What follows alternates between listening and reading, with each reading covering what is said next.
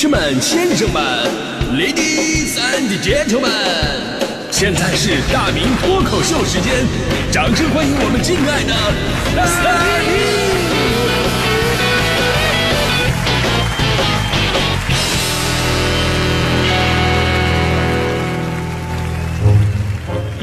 好，欢迎各位来到今天的大明脱口秀，我是大明。呃，说到职业病啊，分两个层面来看嘛，一个是狭义的，那就真的是病，生理上那种。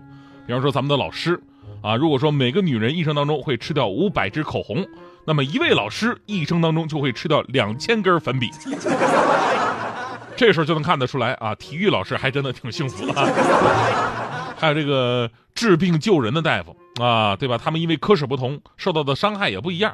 有的是院内感染，有的是过敏，还有大夫经常接触一些有毒有害的物质，导致慢性中毒，还有上急诊的黑白颠倒，消化系统都会有问题，经常给人做手术的，精神紧张之外呢，还有下肢静脉曲张和颈椎的疾病，对吧？最可怕的还有很多的大夫都有那个泌尿系统结石，呃，为什么有泌尿系统结石呢？原因也不一样，有的因为太忙了。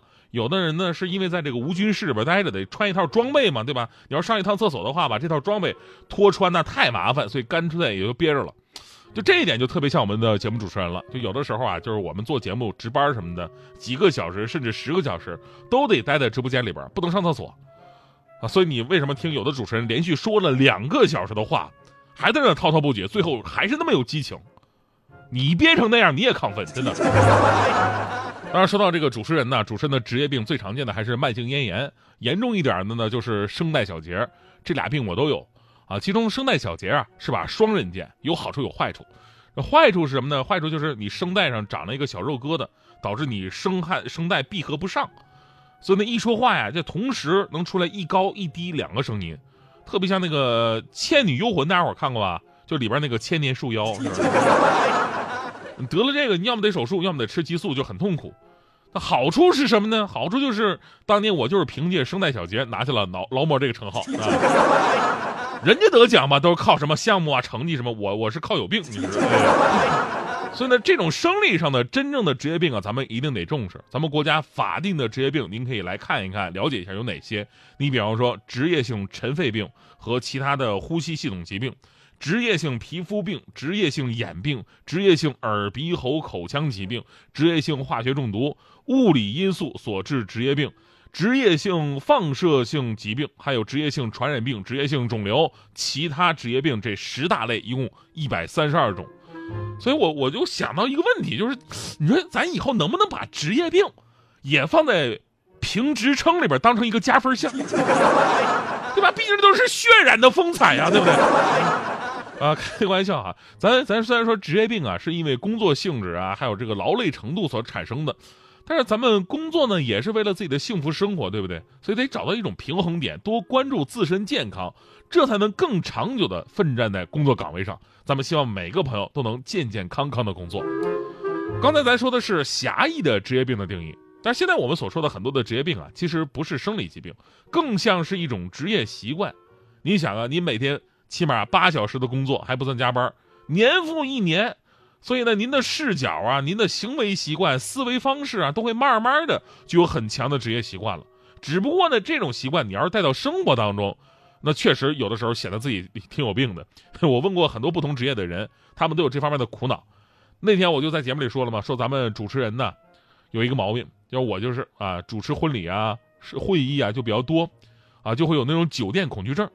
人家到酒店呢，人家都是吃喝玩乐、放松休息。我们到了酒店的感觉，就是准备开始干活了。导致我现在如果出去度假的话吧，我到了酒店，我下意识就先去会议室，你知道吗？你跟我一样朋友很多呀，比方说商场管理员，商场管理员自己逛商场的时候呢，也不看衣服，专门看厂子里边的什么垃圾桶啊、地面卫生啊、品牌落位啊、产品陈列呀。逛了一圈出来了，发现啊，哎不对，我是来买衣服的。我，你说到买衣服，有售货员啊，卖衣服的，放假了，好不容易自己出去买衣服，然后店长给他挑衣服的时候呢，又来了一个客人啊，没有人这个招待了，结果呢，这位立马微笑着迎上去，你好，你想看点什么？除此之外呢，法律专业的职业病那更多呀，法律专业的身边有律师朋友的、检察官朋友的，对吧？都知道，抬杠狂热症、逻辑分析癖。犯罪构成臆想症、真相依赖症、普法失控症。有个段子说，有个律师啊遇到了情感问题想不开，然后呢就问一个禅师啊，大师，我的前女友有了新的男朋友，但是我还是对她念念不忘，我始终放不下她，我怎么样才能拆散他们，重新的拥有她呢？这时候大师微微一笑说：“哈哈，年轻人呐，看开一点吧，这世上属于他人的东西，你怎么可能占有呢？”这律师想都没想就说了：“那当然有了，买卖不破租赁呢。”合同法第二百二十九条规定的呀。大师听完以后还俗了。还有这个电视台节目制作的兄弟们，啊，这些电视节目制作的兄弟，我我特别了解，毕竟也算是同行了嘛。他们有一个习惯，就是看节目呢不看内容，他们喜欢研究我们主持人有没有看这个提词器。说到提词器，前两天不是上热搜吐槽大会嘉宾看提词器吗？就因为现场有照片爆出来了。嘉宾面前一个巨大的显示屏，上面字儿也写的巨大。然后呢，嘉宾呢其实是在那念的，但是他演的特别的像，好像自自己在说一样。然后旁边的人呢装作不知道。哎呀，他讲的太好了，他的这个点太太好了，呃，演的比嘉宾还像。所以好多人看到真相之后啊，就觉得很惊讶啊，原来这帮出口成章的嘉宾都是看提词器念的呀。哎呀，我们才知道，好多人在那吐槽。其实吧，这对于专业干电视制作的兄弟来说，这太简单了，还需要看现场吗？你就盯着屏幕，你就看那个嘉宾眼珠的移动轨迹就能知道，对吧？你看那个眼珠的移动频率，一行字几个字你都能猜得出来。当然，我在这里多说两句啊，就甭说看提词器了，其实连稿子都是写手团队给他们写好的，他们只是来表演的而已，这就是为了节目效果更好看、更紧凑，没什么奇怪的啊。很多饭圈粉丝其实心知肚明，但就是为了捧自己的爱豆，然后在那装糊涂，啊，讲的好的时候，哎呀，我的爱豆好有梗啊，好幽默，宝藏男孩儿但如果一旦爱豆哈哪句话说错了，引起社会上的抨击了，粉丝立刻跳出来，非常理智的说：“ 呵呵呵，你们都很傻吗？这就是节目组写好的稿子啊，跟我家爱豆是无关的，我们家爱豆也是受害者，误 Q 暴走啊！啊，当然了，我们主持人呢，主持人本身自己也有自己的职业病。”就我觉得我现在这个毛病吧，就是比生理上那种职业病更可怕。就生理上的职业病呢，你会被同情；但是习惯上的这个职业病，真的让很多人都讨厌。就我们这个职业病呢，就是爱给人纠正字音的，很多朋友都知道。毕竟我们自己错一个就被人家纠一次啊，这都成应激反应了。啊，有朋友说这个纠正字音有什么烦的吗？我说这特别烦。啊，当你身边有个主持人的朋友，你就知道这事儿有多烦人了啊！我大家伙都知道，我下了节目啊，我是一个不爱说话的人。其实我为什么不爱说话？我不爱说话都是有原因的。我就说一个事儿吧，有一次我们哥几个给一个兄弟过生日，照例呢，大家伙不是送生日祝福吗？轮着祝福呗。啊，这个说什么生日快乐呀，那个说什么寿比南山的。啊，最后呢，到一个做公务员的哥们儿啊，这个做公务员就是我高中同桌啊，做公务员的，他开始讲话了啊，他这么说的啊。感谢大家给我这么一个压轴的机会，哈哈。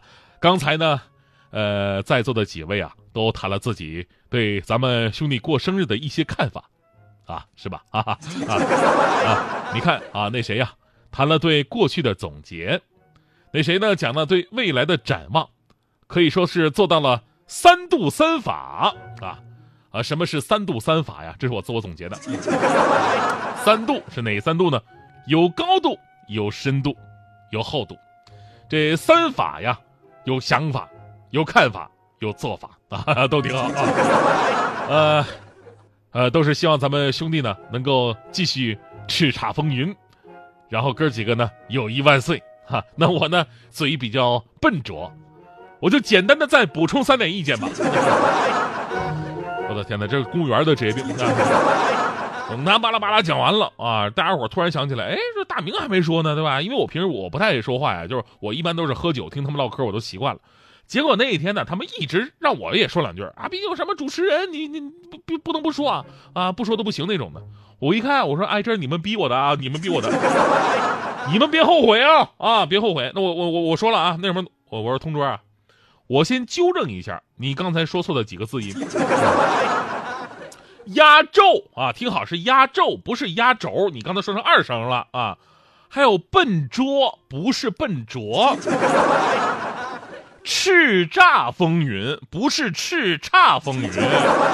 哎，友谊义是四声，不是友谊。我同桌听完脸色都变了，旁边人赶紧打圆场。哎，别别别，他说自己兄弟没必要那么挑剔啊。我说，哎，你也说错了啊，是挑剔，挑剔是医生啊。那个也看不下去了。哎呦，就聊个天不要那么煞风景好不好？我说，哎，不对了，你又说错了，不对，煞风景，哎，煞风景是医生啊。行，你还是闭嘴吧你。你们这帮干主持人的真的是太烦人了。我